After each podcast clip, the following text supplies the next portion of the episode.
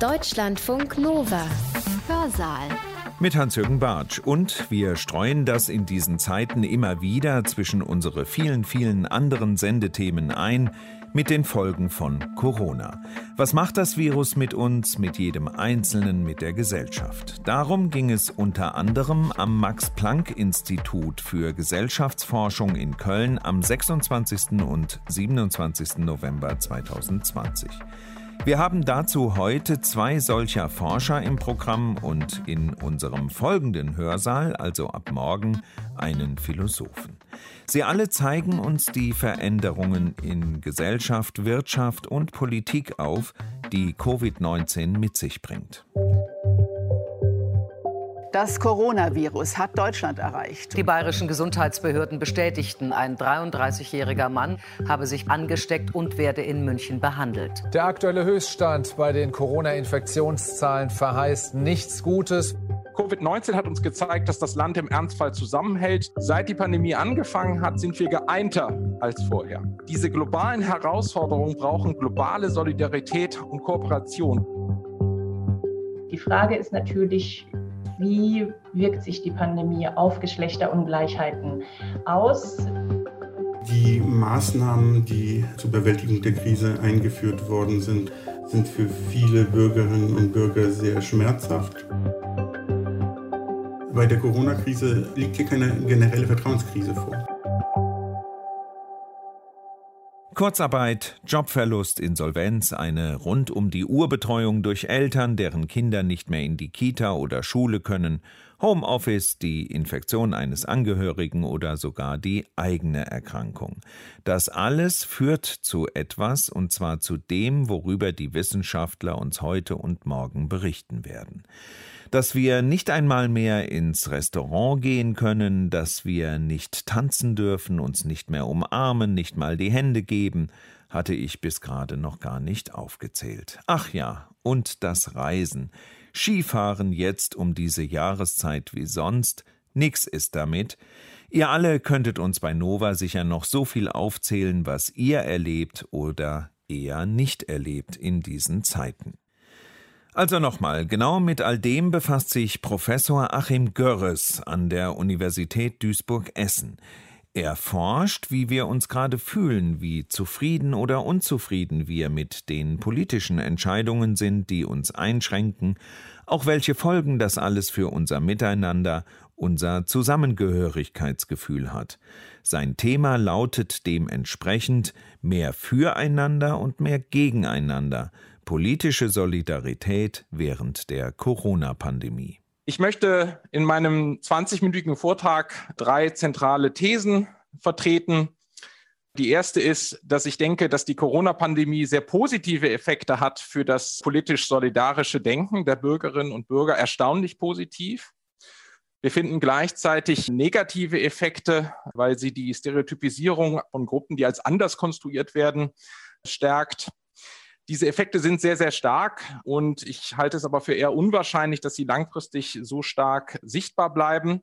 Aber vielleicht öffnen sie so etwas wie ein Fenster für nachhaltige Politikveränderung, in der diese höhere politische Solidarität, die man im Moment vielleicht nachweisen kann, dann in Institutionen gegossen wird. Ich werde in drei Schritten argumentieren. Ich werde erst über drei zentrale Eigenschaften der Corona Pandemie sprechen, von der ich denke, dass sie relevant sind, um Anschluss zu finden an bestimmte Literaturen. Dann werde ich argumentieren, dass wir uns mit den gesellschaftswissenschaftlichen Analysen zu den Folgen von Kriegen und der spanischen Grippe als der letzten globalen Pandemie auseinandersetzen können. Und dann werde ich Ihnen einige empirische Mosaiksteine, die ich mit einer allumfänglichen Suche nach aktuellen öffentlichen Meinungsstudien zeigen. Politische Solidarität ist in meinem Projekt natürlich sehr genau definiert. Hier jetzt etwas allgemeiner, weil ich auch nicht so die präzisen Indikatoren habe. Aber es ist die allgemeine Bereitschaft, staatliche Aktionen zugunsten anderer zu unterstützen. Es gibt aus meiner Sicht vier Eigenschaften der Corona-Pandemie, von denen ich argumentieren würde, dass sie in der gesellschaftlichen Auswirkungsdebatte relevant sind. Das ist erstmal eine allumfassende negative Erfahrung. Da brauche ich, glaube ich, heute aber auch für uns alle nicht viel dazu zu sagen. Der Ursprung dieser Krise ist exogen zur gesellschaftlichen Entwicklung. Nichts, was wir in Deutschland vorher gemacht haben, hat damit zu tun, dass wir jetzt diese Pandemie haben. Wir haben eine relativ schnelle Entwicklung. Ja, wenn Sie sich selber überlegen, wie waren denn nochmal die Regeln vor vier Wochen und so weiter, dann kann sich da keiner mehr dran erinnern, weil die Taktung der öffentlichen Entscheidung so schnell ist. Die Zuschreibung der Verantwortung auf bestimmte soziale Gruppen, die man als Sündenböcke darstellen kann, ist recht schwierig bei dieser Pandemie. Ich werde gleich ein paar Ausnahmen skizzieren, aber an sich ist es recht schwierig, jemanden dafür verantwortlich zu machen. Deswegen argumentiere ich, dass wir uns mit den Studien zu den gesellschaftlichen Folgen von Kriegen zur spanischen Grippe und auch zu Naturkatastrophen sehr stark informieren können. Naturkatastrophen, da werde ich aus Zeitgründen nichts zu sagen. Und die grundsätzliche Idee ist hier, dass große Krisen, schlimme Events letztendlich positive, sehr positive Effekte im Bereich der öffentlichen Meinung und der öffentlichen Wahrnehmung haben können. Fangen wir also an mit meinem ersten Mosaiksteinchen. Die öffentlichen Meinungsumfragen, die ich bekommen konnte, sind größtenteils von kommerziellen Anbietern, die sehr, sehr schnell ins Feld gehen konnten. Die meisten wissenschaftlichen Grundlagenforschungsumfragen sind im Moment noch im Feld. Trotzdem habe ich das eine oder andere Interessante hier vielleicht herausfinden können. Kommen wir zu dieser ersten Aussage. Ich mache mir jetzt mehr Sorgen um mein Land, als ich mir je gemacht habe. Das ist von Oktober 2020. Und diese Aussage stimmen in Deutschland 55 Prozent zu. Also mehr als die Hälfte der Deutschen hat noch nie so viele Sorgen sich um das eigene Land gemacht wie jetzt. Das ist eine ganz schön hohe Zahl. Ein paar Vergleiche. Schweden etwas niedriger mit 44 Prozent. USA und Japan 62, Frankreich 65 und das Vereinigte Königreich das Maximum in dieser Studie mit 73 Prozent. Ja, also das zeigt uns schon, dass in der Wahrnehmung durch die Öffentlichkeit diese Krise für das Land sehr klar ist. Kommen wir nun zu den Ausführungen über das, was wir lernen können aus den Studien über gesellschaftliche Konsequenzen von Kriegen. Da gibt es in der politischen Soziologie eine Literatur zum Zusammenhang zwischen Kriegen und der Weiterentwicklung von Wohlfahrtsstaaten, von der ich denke, dass sie hier relevant sind. Schon bei Titmus finden wir über die Erfahrungen in Großbritannien nach dem Zweiten Weltkrieg das Argument, dass die öffentliche Meinung dort so war, dass die gemeinsame negative Erfahrung des Krieges so groß war, dass daraus auch der Wunsch erwuchs, dass der Staat seine neue Macht nutzte, um öffentliche Ressourcen zu erheben und die auch an alle wieder umzuverteilen. Und Titmus schrieb dazu, The mood of the people changed and in sympathetic response values changed as well. If dangers were to be shared, then resources should also be shared. Zweiter Aspekt hier ist, die Bevölkerung gewöhnt sich an große staatliche Entscheidungen zur Lösung gesellschaftlicher Probleme. Und auch das ist etwas, was wir im Moment am eigenen Leib erleben. Dritter Aspekt, die Gesellschaft teilt eine totale Erfahrung, die alle Lebensbereiche durchdringt, die ein neues Wir-Gefühl, ein neues Gemeinschaftsgefühl erschafft. Und ich werde Ihnen gleich einige Mosaiksteine zeigen, die darauf auch hinweisen.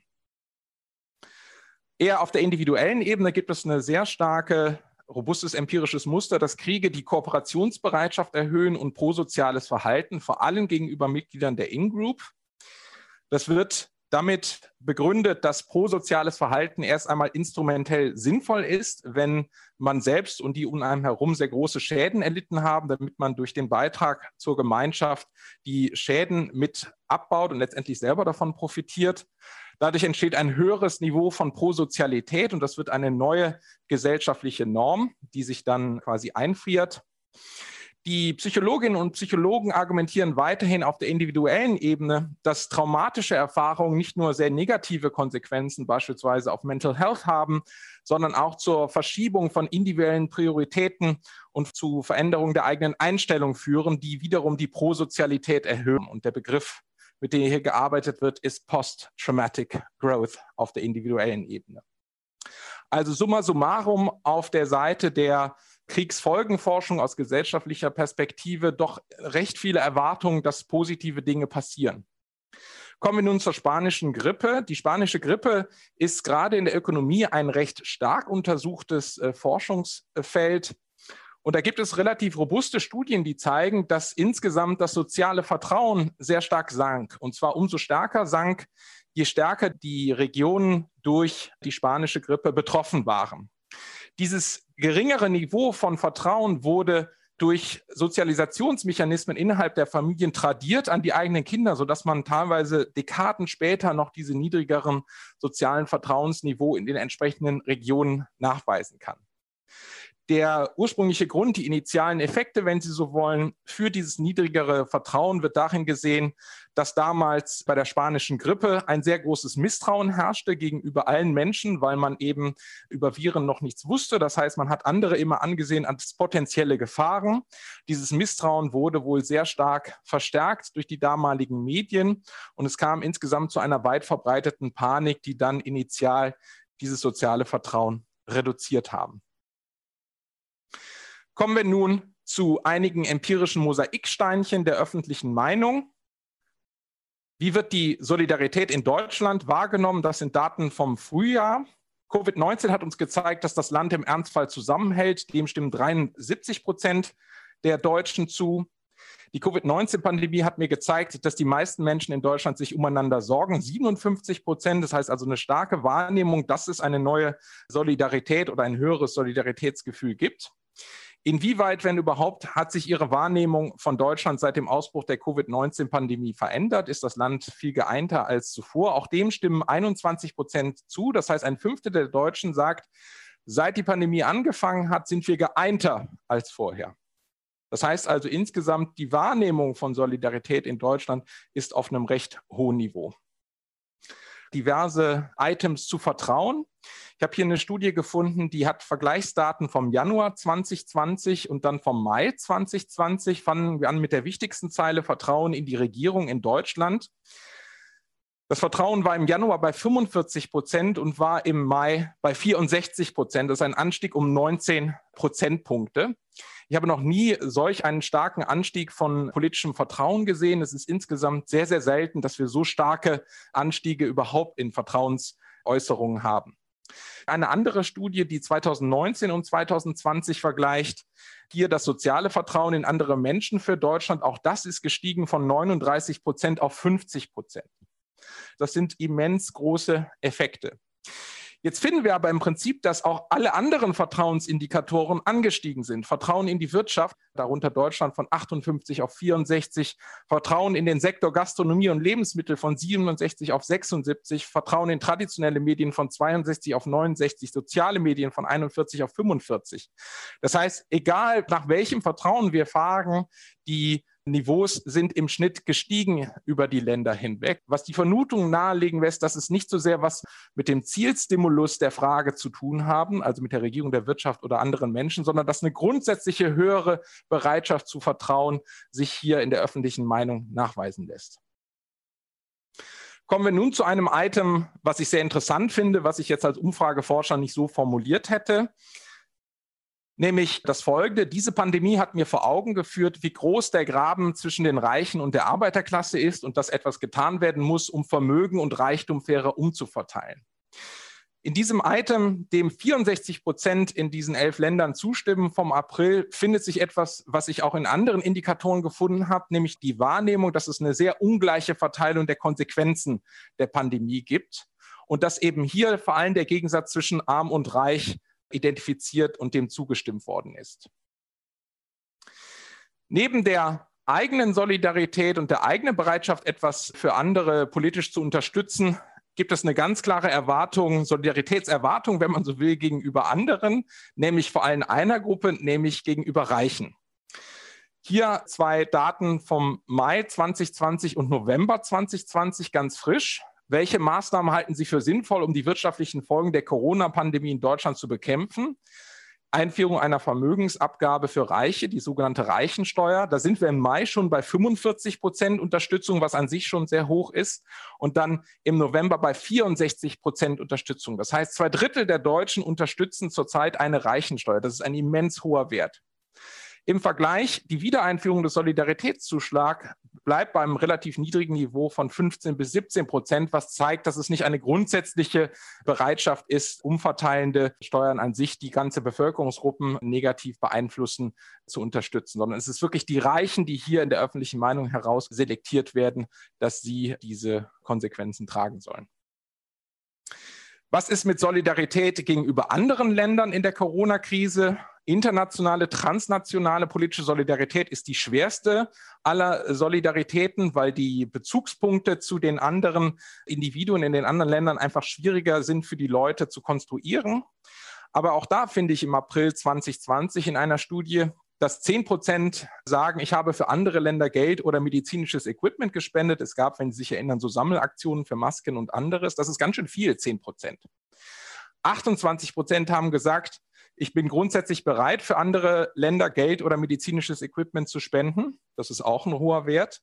Und dann ist nochmal interessant, dass die Leute sagen, diese globalen Herausforderungen brauchen globale Solidarität und Kooperation. Dem stimmen 73 Prozent der Leute zu. Das heißt, dieses Mosaikstein zeigt uns, dass die Menschen durchaus sehen, dass transnationale, globale Zusammenhänge hier für Solidaritätsumverteilung relevant sind.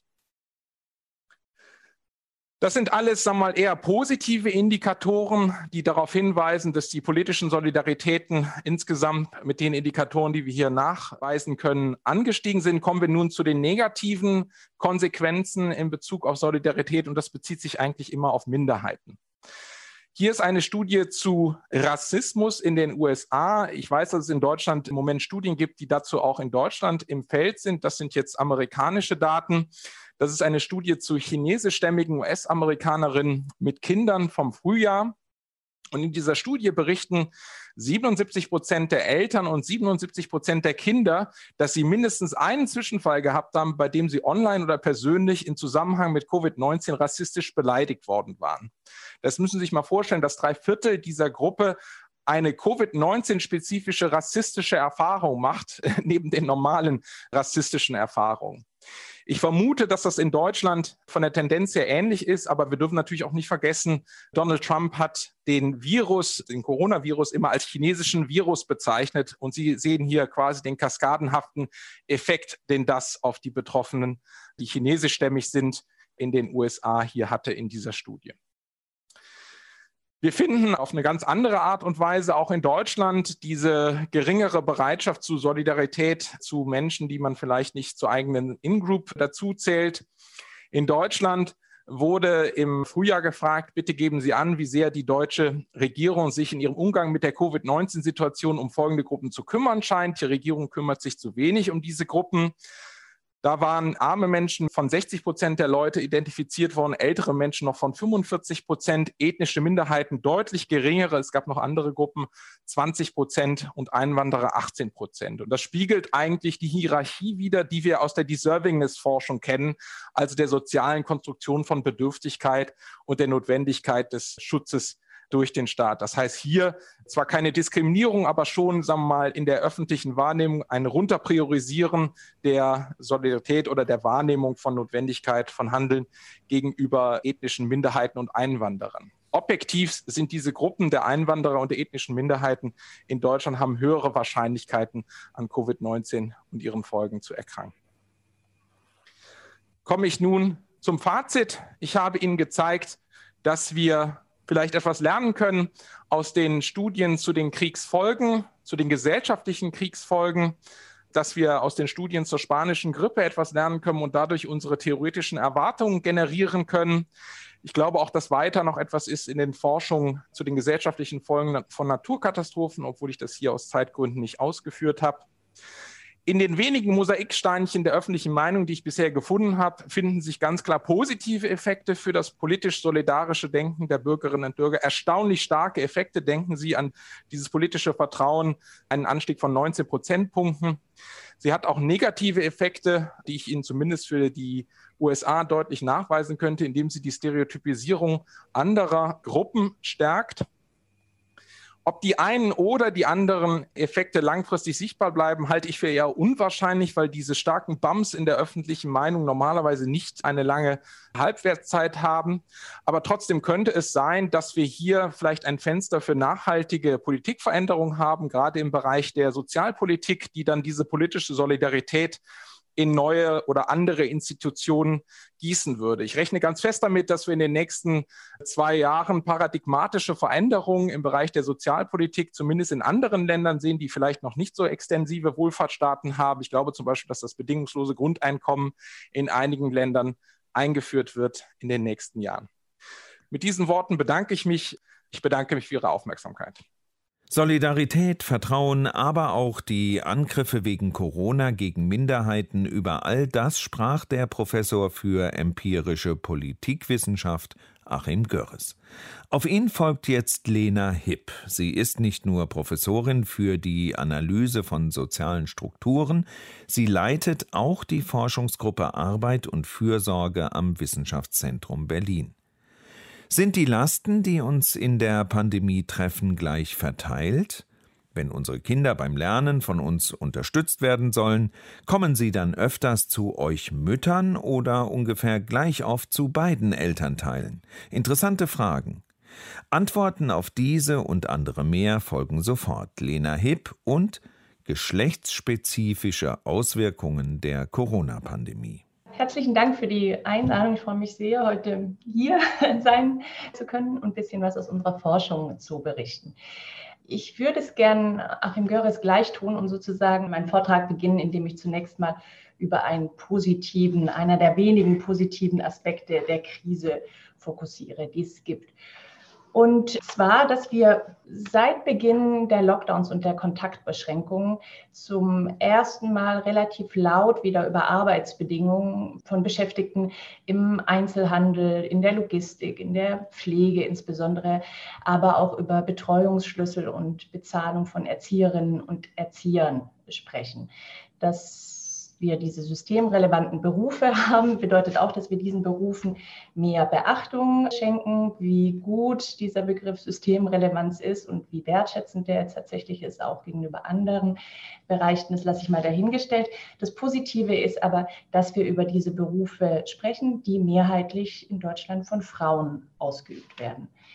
Ein weiterer Aspekt, der seit Beginn der Lockdowns im Brennglas liegt, sind auch Geschlechterungleichheiten, die aufgrund der unterschiedlichen Involviertheit von Männern und Frauen in unbezahlte Sorgearbeit zurückzuführen ist.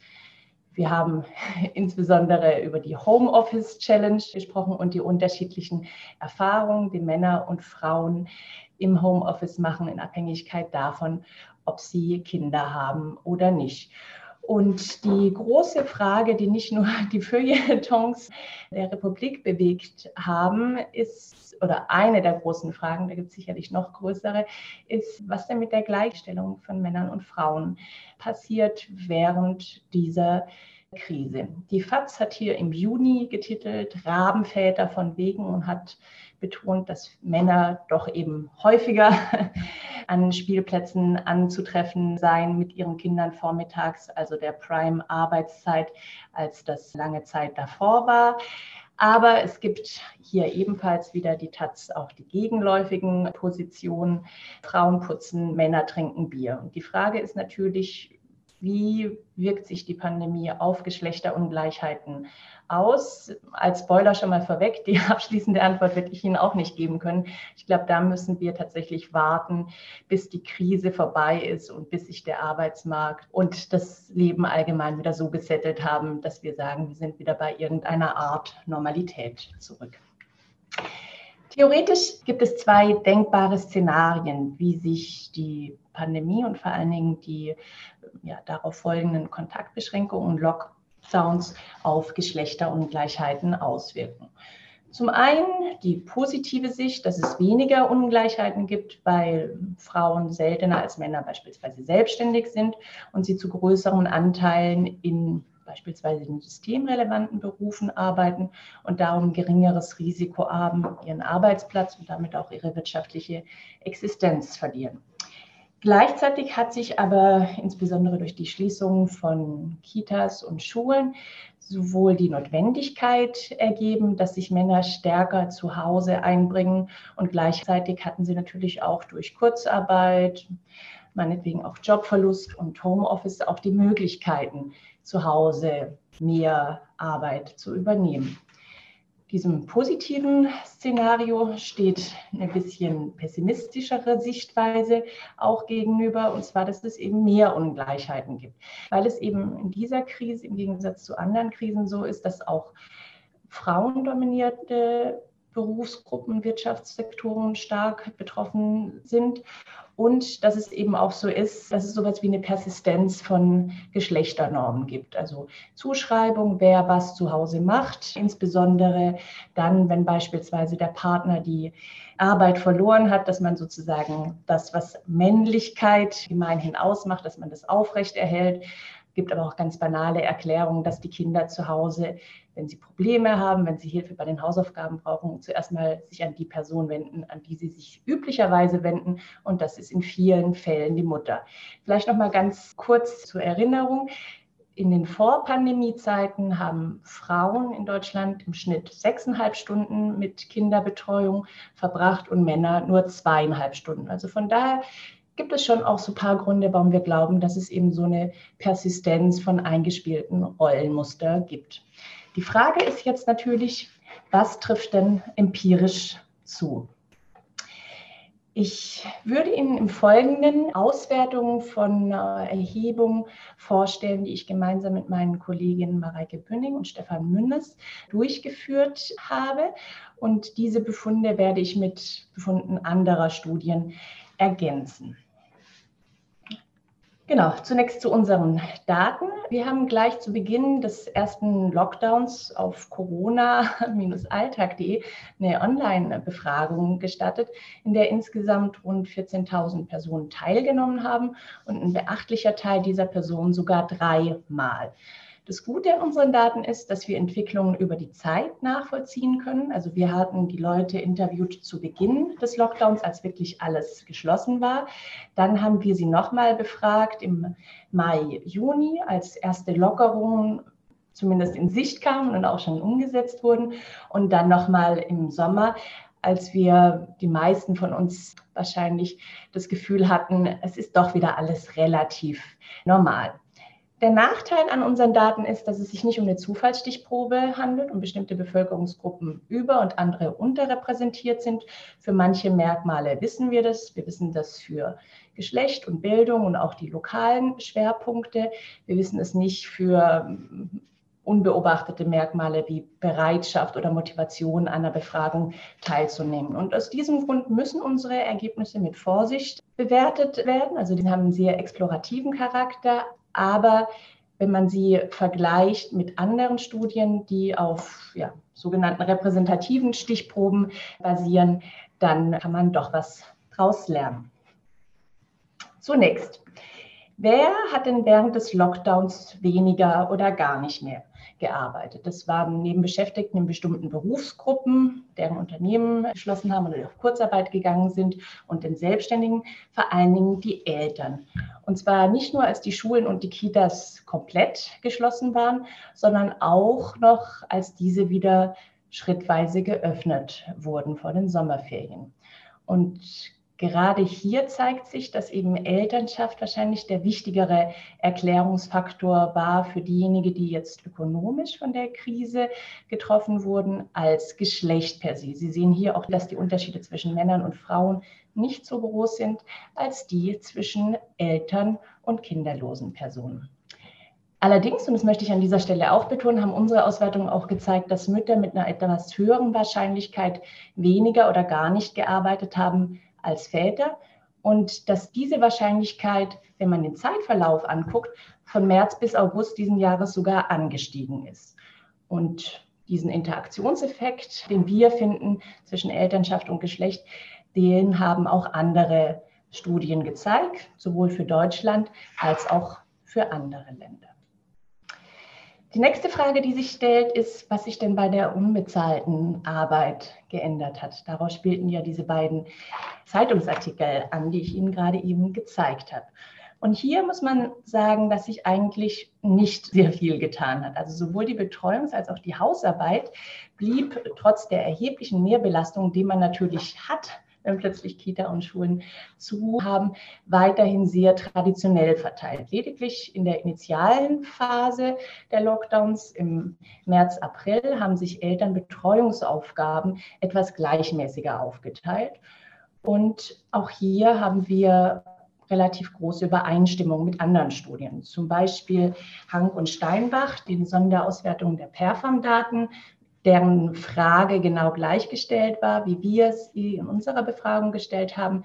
Die fanden beispielsweise, dass sich bei 60 Prozent der Eltern gar nichts bei der Aufteilung geändert hat, was schon relativ erstaunlich ist, wenn man acht oder mehr Stunden Betreuung plötzlich schultern muss. Und ein interessanter Befund aus deren Studie ist auch, dass bei den Eltern, die sich Betreuungsarbeit gleichmäßig aufgeteilt haben, vor Beginn der Pandemie, dass es während des ersten Lockdowns eine Verschiebung gab, und zwar, dass 25 Prozent derjenigen, die davor die Betreuungsarbeit ähnlich verteilt haben, dass das jetzt mehr zur Mutter gegangen ist und lediglich bei sieben Prozent der Vater mehr gemacht hat. Gucken wir uns an, wie sich das auf die Zufriedenheit ausgewirkt hat. Was wir hier finden, ist, dass vor allen Dingen die Arbeitszufriedenheit von Frauen im Vergleich zu Männern stärker abgenommen hat während der Pandemie. Und hier ist auch nochmal wichtig, ich kann nur den Vergleich auf unseren Daten betonen und gar nicht die absoluten Werte. Hierfür müssen wir auf andere Studien zurückgreifen und dass sich beim Familienleben und beim Leben insgesamt sich so was wie eine U-förmige Bewegung zeigt. Also am Anfang, während der initialen Lockdowns, war die Familienzufriedenheit der Mütter, lag die deutlich unter der der Väter. Gleiches gilt für die Lebenszufriedenheit. Im Sommer, als wir fast wieder bei normal zurück waren, hat sich das wieder ein bisschen angepasst. Und auch hier finden wir Übereinstimmungen mit anderen Studien. Beispielsweise, wenn Sie in den Glücksatlas der Deutschen Post gucken, sehen Sie auch den Verlust der Zufriedenheiten im Zeitverlauf und ein Wiederzurückkommen, als die Lockdowns und die Kontaktbeschränkungen aufgehoben wurden. Ich fasse zusammen, was wir in unseren Daten sehen, und das haben auch Studien mit anderen Datensätzen bestätigt, ist, dass Frauen mit einer größeren Wahrscheinlichkeit während der Krise weniger oder gar nicht gearbeitet haben als Männer, aber dass es vor allen Dingen der Faktor Elternschaft ist, der relevant ist. Also die Trennlinie ist gar nicht so Geschlecht per se, sondern ob jemand Mutter oder Vater ist und die Mütter hat es eben am härtesten da getroffen. Lediglich zu Beginn des Lockdowns haben sich die Väter mehr beteiligt bei Betreuungsarbeiten. Beim Hausarbeiten sehen wir in unseren Daten eigentlich gar keine Bewegung und wir sehen auch, dass die Mütter stärker bei den unterschiedlichen Zufriedenheitsdimensionen gelitten haben als die Männer. Und auch im Sommer war die Arbeitszufriedenheit der Frauen nicht wieder auf dem Niveau der Männer, beziehungsweise auf dem Niveau, das sie vor der Pandemie sagten, gehabt zu haben. Weil es ja hier und heute und bei Ihnen um die Rolle des Staates geht, will ich mit ein paar Überlegungen zu politischem Handlungsbedarf enden. Unter anderem im Rahmen des Infektionsschutzgesetzes sind Ausgleichszahlungen festgelegt worden, die Eltern in Anspruch nehmen können, wenn sie nicht arbeiten können aufgrund mangelnder Kinderbetreuung. Allerdings ist das nur für zwei bis drei Tage. Und wenn man weiß, wie lange die Quarantänebestimmungen jetzt immer noch sind, weiß man auch, dass das nur für einen geringen Teil der Strecke reicht. Es gibt den Kinderbonus, der pauschal an alle gezahlt wird, diese 300 Euro pro Kind. Wenn man mehrere Kinder hat, kann man sich vielleicht eine Woche Kinderbetreuung davon leisten, wenn man einen Babysitter findet. Aber wie zielgerichtet das ist und wie hilfreich das ist tatsächlich für die unterschiedlichen Bedürfnisse, die unterschiedliche Bevölkerungsgruppen und unterschiedliche Gruppen von Eltern haben, das sei mal dahingestellt oder zumindest zur Diskussion gestellt. Es gibt auch noch den Kinderzuschlag und hier ist sicherlich positiv, dass der nicht auf andere Transferleistungen angerechnet wird. Im Zuge der Pandemie haben wir in Deutschland auch den Rechtsanspruch auf Heimarbeit diskutiert. Da gibt es eine etwas ja, abgeschwächte Regelung von der ursprünglich geplanten. Das ist natürlich eine Möglichkeit, generell Familie und Beruf besser zu vereinbaren. Allerdings sei gewarnt vor ungleichen Effekten, die Heimarbeit haben kann auf Geschlechter, aber auch eben auf Personen mit und ohne Kinder. Wenn das Homeoffice dazu genutzt wird, um parallel Kinder zu betreuen, kann ich, wie sicherlich viele andere Eltern auch in dieser Runde, nur sagen, das funktioniert schlecht, beziehungsweise gar nicht. Und aus Studien, die beispielsweise auch BSI in Deutschland gemacht wurden, sehen wir schon jetzt, dass Homeoffice, also bevor es einen Rechtsanspruch gab, sehr unterschiedlich von Männern und Frauen genutzt wurde. Nicht nur in unterschiedlichem Ausmaß, sondern auch aus unterschiedlichen Motivationen. Und darum glaube ich, dass eigentlich jetzt der Zeitpunkt ist, dass wir eine Diskussion führen, die wir eigentlich schon lange vor der Pandemie auch nochmal hätten führen sollen und wo der Staat gefragt ist. Und jetzt wenn alle da übereingekommen sind, dass Kitas und Schulen offen bleiben sollen und dass wir uns da alle anstrengen sollen, dass es möglich ist, glaube ich, ist es nochmal extrem wichtig, über Betreuungsschlüssel und natürlich auch die Bezahlung von Erzieherinnen und Erzieher, aber auch Hortbetreuerinnen und Hortbetreuerinnen zu sprechen, weil ein Engpass, den wir jetzt alle erleben, ist, dass selbst bei geöffneten Bildungsinstitutionen die Betreuungssituation äh, katastrophal ist. Erzieherinnen fallen aus, weil sie Risikogruppen gehören. Sie stecken sich an, sind die ganze Zeit in Quarantäne. Gleiches gilt für die Kinder. Und natürlich schaffen bessere Betreuungsschlüssel und mehr Personal da Entlastung. Ich glaube, das ist ein Punkt, über den wir als Gesellschaft, aber auch im Rahmen von politischen Diskussionen verstärkt sprechen sollten. Und das hat, glaube ich, noch viel größere gesellschaftliche und auch geschlechtspolitische Implikationen, die wichtig sind. Ich freue mich, das mit Ihnen zu tun und hoffe, und anscheinend tun Sie das ja nicht, dass Sie nicht allzu sehr unter Zoom-Fatigue leiden. Vielleicht noch abschließend ein Hinweis. Unsere Daten sind öffentlich zugänglich und auch die Replikationsmaterialien für unsere Studie. Also wenn Sie Lust haben, damit umzuspielen, herzlich willkommen. Dankeschön. Lena Hipp dazu, wie sich die Pandemie auf die verschiedenen Geschlechter auswirkt. Das war jetzt schon eine ganze Menge vom jährlichen Treffen des Max-Planck-Instituts für Gesellschaftsforschung in Köln zum Oberthema Ist der Staat zurück? Politik und Gesellschaft in der Corona-Krise. Und ihr habt es auch gemerkt, wir senden in diesen Zeiten keine Veranstaltungen mehr vor Publikum, geht ja gar nicht. Die Ausschnitte heute stammen von einer Online-Konferenz und genauso geht's auch morgen weiter. Die Tonqualität klingt dann natürlich nicht so gut wie jetzt gerade bei mir aus dem Studio von Deutschlandfunk Nova. Also, zweiter Teil unseres Themas an diesem Wochenende schon in 23 Stunden oder über unsere Website mit dem Philosophen Christian Butnik, speziell zum Vertrauen und Misstrauen während der Corona-Krise. Deutschlandfunk Nova Hörsaal. Samstag und Sonntag um 18 Uhr. Mehr auf deutschlandfunknova.de.